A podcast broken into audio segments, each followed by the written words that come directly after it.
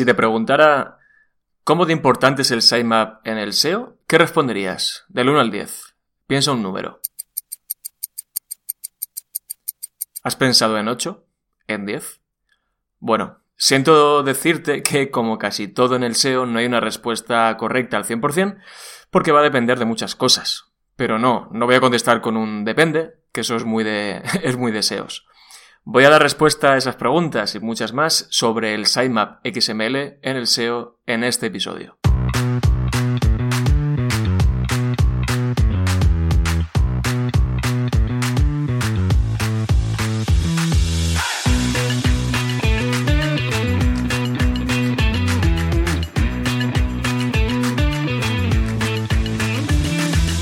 Muy buenas, ¿qué tal? Bienvenido y bienvenida al episodio 7 de SEO desde cero, el podcast con el que cualquier persona puede aprender sobre posicionamiento web, posicionamiento en buscadores, posicionar una web, en Google, da igual si ha hecho algo de SEO alguna vez o es completamente nuevo en este mundo. Habla Alex Serrano de alexserrano.es y me puedes encontrar en Twitter en alexserramar. Además, soy fundador y director de la agencia de marketing digital The Corner Lab. Te recuerdo que puedes unirte ya a mi newsletter mensual en la que al final de mes cuento las principales novedades SEO y hago una recopilación de grandes artículos SEO tanto en español como en inglés. Hoy notaréis que tengo la voz un poco quizás eh, fastidiada. Al final yo creo que de estar tanto tiempo en casa, eh, la voz incluso hasta se resiente, ¿no? Se atrofian los músculos y se atrofia la voz. Vamos a tener que hacer clases de canto o vocalizaciones para mantenernos un poco eh, ahí con la voz a tono. El tema que vamos a tocar hoy está en cierto modo muy relacionado con lo que hablamos en el episodio anterior. Te recuerdo que en el episodio anterior hablamos sobre rastreo e indexación, por lo que si todavía no lo has escuchado ya sabes, seguro que te será bastante útil para seguir este episodio. Y si no, no pasa nada, este episodio lo puedes escuchar igualmente.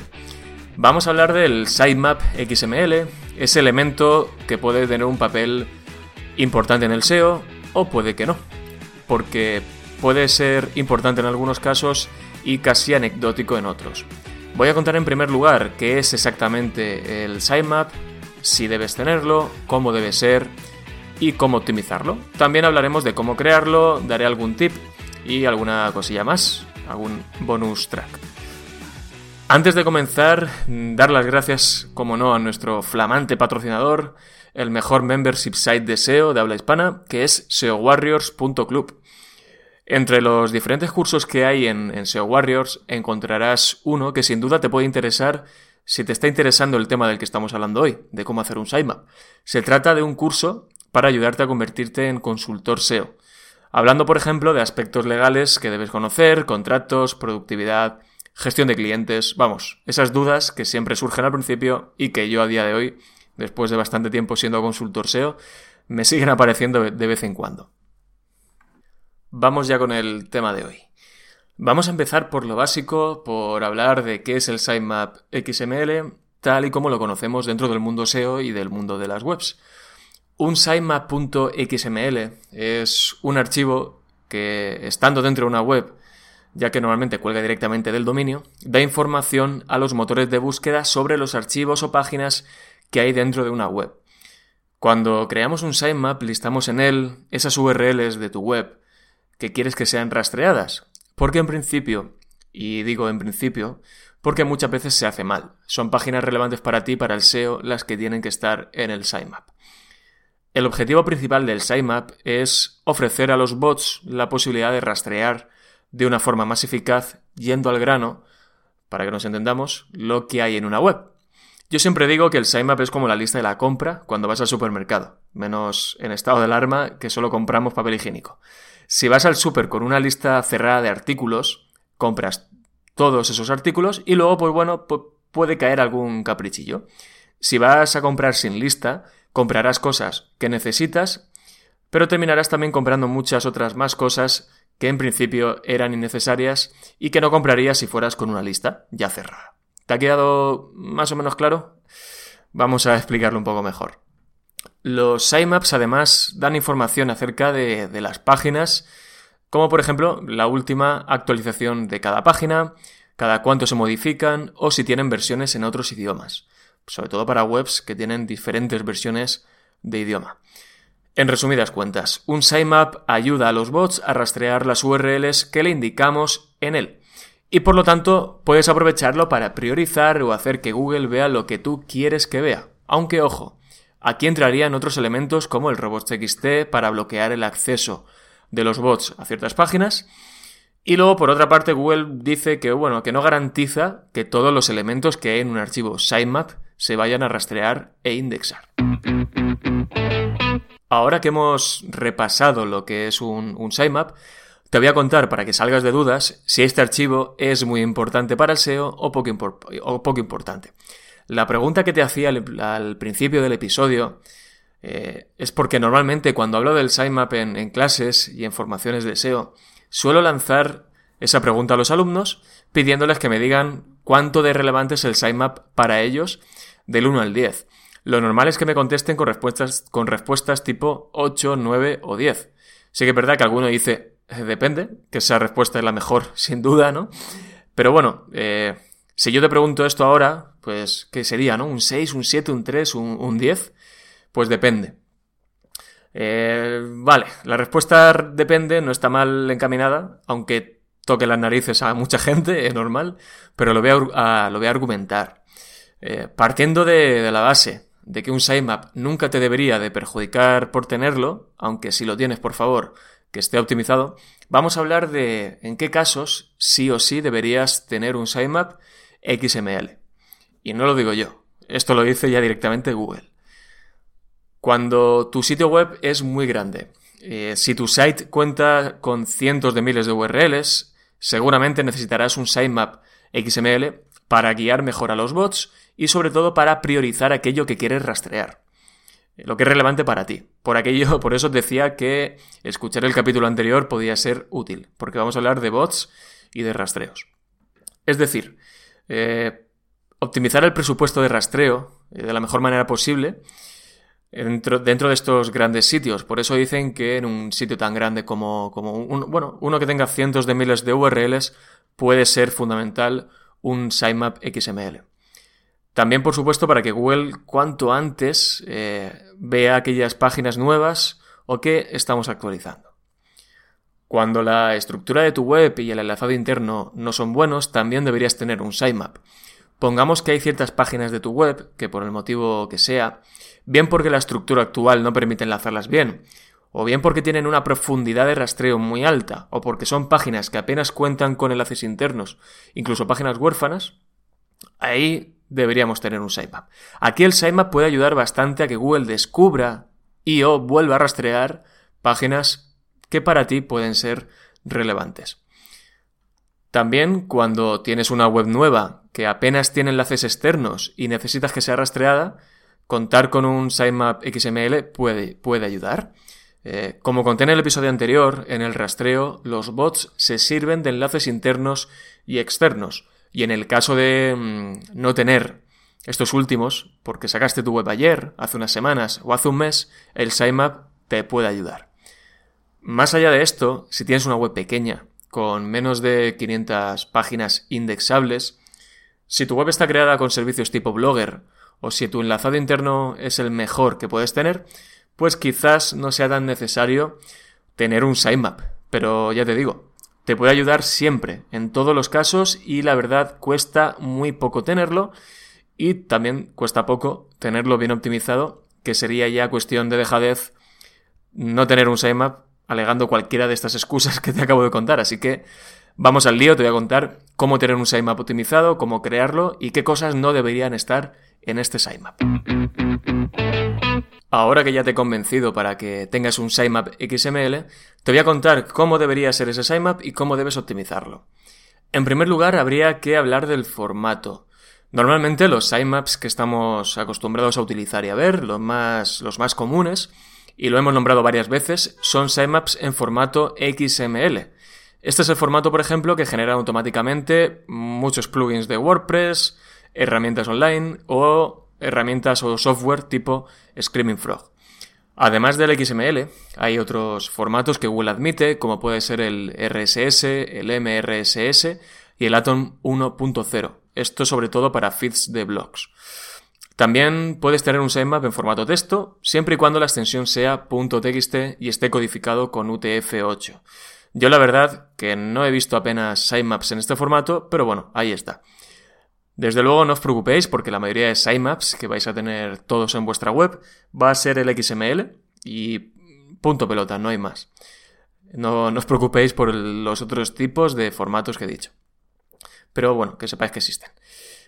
Además del formato, deberías también tener en cuenta, y esto es lo más importante, que no todo debe estar en un sitemap, no todo.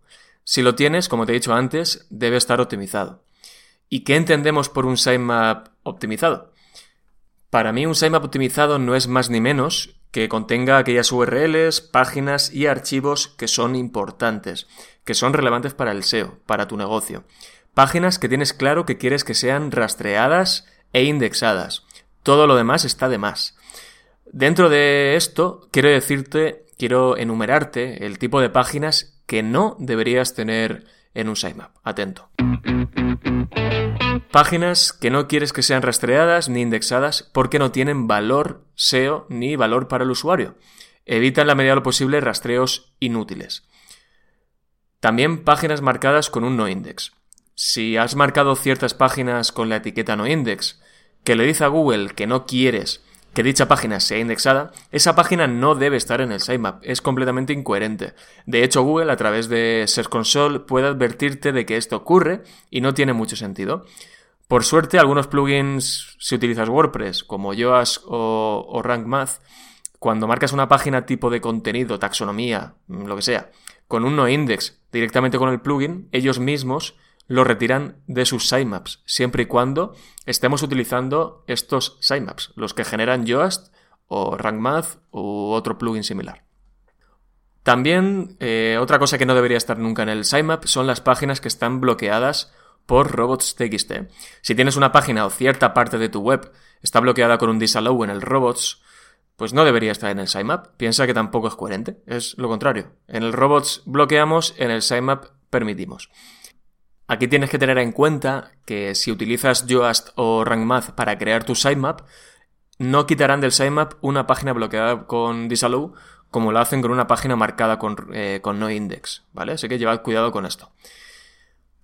Otra cosa que no debería estar, páginas con código de estado 300, 400 o 500, es decir, páginas que tengan una redirección, por ejemplo, 301 o 302 hacia otra, esas no deben estar en el sitemap, debería estar la URL con estado 200, a la cual estamos haciendo la redirección, la buena o la final o como la queréis llamar. Ni mucho menos deberíamos tener en un sitemap páginas con errores tipo 404, estado 410 o páginas con errores de servidor. Por ejemplo, los errores 500, ¿vale? Esto es de cajón de madera de, roble, de pino y de todas las maderas nobles de, de la tierra. Y por último, las páginas canonicalizadas tampoco deberían estar en el sitemap. Si has indicado en una página de tu web que su canonical es otra, es decir, la relevante o principal es otra, la página canonicalizada, la que no es la relevante y la principal, no debería estar en el sitemap. Debería estar la que es la relevante o la importante, la principal.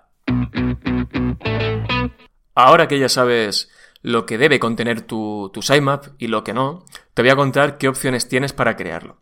Aquí va a depender del tipo de web que tengas, eh, vaya, del CMS que utilices, si utilizas WordPress, si utilizas PrestaShop, si utilizas otro CMS, si utilizas una web hecha código propio, código lo que sea.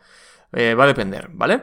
Entonces, vamos a empezar hablando de unas opciones que la mayoría de personas, eh, o yo creo que, que me escucháis, y tantos millones de personas en el mundo que tienen webs hechas con WordPress, vamos a empezar con opciones para WordPress. La opción 1 y probablemente la más utilizada sea utilizar el plugin o aprovechar el plugin de SEO Yoast o Yoast SEO, que seguramente lo conozcas, o bien lo tengas instalado en tu web, porque Yoast tiene una opción para generar automáticamente un sitemap. La verdad que no tiene apenas opciones de configuración, pero como te he dicho antes, cuando marcas en Yoast algo con no index, de forma automática el propio Yoast lo quita del sitemap porque entiende que esto es lo coherente. Sí que es verdad que también debes saber que cualquier página nueva o post que publiques irá directamente al sitemap, se actualiza solo y no debes hacer nada, por lo tanto, por esta parte genial. Otra opción es utilizar un plugin similar que es RankMath. Es un plugin que poco a poco le va ganando algo de terreno a Yoast, sobre todo dentro del mundillo SEO. La gente está empezando a cambiarse a, a porque la verdad tiene unas características muy parecidas a, Yoast, pero en algunos aspectos nos gusta más, da menos por saco y, y según dicen es más ligero. La opción 3 es utilizar otro plugin. Si no queremos utilizar, eh, digamos, los sitemaps que tiene Yoast o RankMath que no permiten una gran personalización, podemos utilizar, siempre y cuando desactivemos los sitemaps de Yoast o RankMath, un plugin que se llama Google XML Sitemaps. Este plugin sirve solo para crear sitemaps, pero sí que es verdad que tiene ciertas acciones de eh, ciertas funciones de personalización que no tienen otros, como por ejemplo poder eliminar individualmente una página concreta de la web. Eso, por ejemplo, con RankMath y con Yoast, al menos en la versión gratis de Yoast, no podemos hacerlo. Y hay veces que viene bien. Por ejemplo, si yo pongo una página en robots.txt con disallow, pero no tiene un noindex, Yoast no va a quitarla del sitemap. En cambio, con el plugin de Google XML Sitemaps, sí que podría decir que esa página, solo esa página, se fuera del sitemap. Ahora, en el caso de que no tengas WordPress, eh, porque hay otros CMS como PrestaShop, también tienen sus, plugins para hacer sitemaps. Eh, no obstante, siempre tendremos la opción de hacer un sitemap sin recurrir a plugins. Eh, una de las mejores formas de hacerlo sin recurrir a ningún plugin es hacerlo a través de Screaming Frog. Esta herramienta es fundamental para todo buen SEO. Una vez ha rastreado toda tu web, te permite exportar ese sitemap y lo bueno es que te permite elegir lo que quieres que se incluya y lo que no. Ahora bien, necesitarás la versión de pago de Screaming Frog, que bueno, creo que ronda sobre los 170 euros al año, ¿vale? Y el precio que tiene para ser pago anual y por todo lo que nos permite hacer Screaming Frog y lo importante que es, diría que es hasta barato. Otra opción que puedes utilizar es la web de XML, xml-sitemaps.com, que en su versión gratis te puede, te puede servir para hacer un sitemap si tu web no tiene más de 500 páginas. Si lo haces tanto con Screaming Frog como con esta web que te he comentado, tendrás un archivo .xml exportado a tu ordenador y luego tendrás que subirlo al raíz de tu web. Esto es, que cuando estés subido y pongas en el navegador tu dominio.com barra sitemap.xml, ahí se cargue ese sitemap que has subido. Si tienes dudas sobre todo esto, te voy a dejar un video tutorial que tengo de hace algún tiempo en mi canal de YouTube para que eh, le puedas echar un ojo si lo necesitas, ¿vale? Lo dejaré en las notas del episodio. El siguiente paso, una vez creado y optimizado, el sitemap sería enviárselo a Google, es decir, que sea capaz de leerlo y de tenerlo a mano. Para ello, principalmente, podemos hacer dos cosas. La primera, Dentro de tu propiedad de Ser Console, dentro de la sección índice a la izquierda, verás que pone Sitemaps. Ahí dentro lo que puedes hacer en primer lugar es enviar la URL de tu sitemap para que Ser Console la procese y más tarde también, cuando una vez ya esté procesada, podrás ver el estado del sitemap y algún dato útil para SEO que te comentaré ahora. Otra cosa que puedes hacer para que Google pueda acceder mejor a, a ese sitemap es indicarlo, es mostrar ese sitemap dentro del archivo robots.txt. Simplemente se trata de añadir de forma manual una línea en tu archivo robots en la que simplemente tengas que poner sitemap dos puntos y pegas o pones la URL de tu sitemap y ya está, no hay que hacer nada más. Sobre mm, el tema de la URL del sitemap, sí que es verdad que os decía que normalmente suele ser sitemap.xml, pero va a depender de cómo esté generado ese sitemap y el CMS que estamos utilizando. Porque puede cambiar. Por ejemplo, si tienes tu web hecha con WordPress y eh, tienes el plugin, o sea, perdón, el sitemap hecho con Yoast o RankMath, no pasa nada que tú pongas sitemap.xml para entrar a tu sitemap, porque te va a hacer una redirección automática mostrándote el sitemap de turno. Y esa URL final es la que deberás indicar en tu archivo robots.txt y la que le debes enviar también a Google a través de Ser Console. Y ya para acabar, eh, voy a comentar lo que ocurre cuando una vez enviado el sitemap a Ser Console, es procesado y empezamos a tener datos que nos sirven para conocer el estado de indexabilidad de la web. Esto lo comenté también en el episodio anterior, se trata del informe de cobertura de Google Search Console. Dentro de este informe te muestra las páginas válidas, las excluidas, es decir, las que no se indexan, y luego páginas con errores y con advertencias. Esto de inicio lo verás sobre todas las páginas conocidas, tanto las páginas que están en el sitemap como las que no. Si quieres hacer un análisis eh, y saber qué está ocurriendo con las páginas que tienes en el sitemap, en este informe de cobertura arriba a la izquierda podrás cambiar de todas las páginas conocidas a todas las páginas enviadas. Ahora podrás saber cuáles de todas las URLs de tu sitemap son válidas, están excluidas por algún motivo y te explicará el motivo, cuáles son las válidas pero tienen alguna advertencia o directamente te las marca como error. Te recomiendo que de vez en cuando vigiles este informe para controlar lo que ocurre con la indexación y el rastreo de aquellas páginas que tienes en tu sitemap y si deberías optimizarlas según lo hablado eh, o optimizar el sitemap según lo hablado en este episodio. Y bueno, yo creo que ya está bien por hoy, ya está bien para este episodio. El sitemap no es algo complicado de entender eh, ni de optimizar, aunque según en qué webs de cierto tamaño y con características concretas se pueda complicar bastante más la cosa.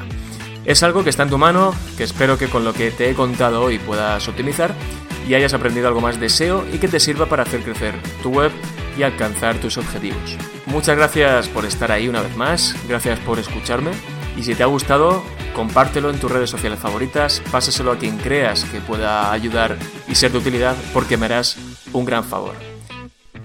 Hasta luego.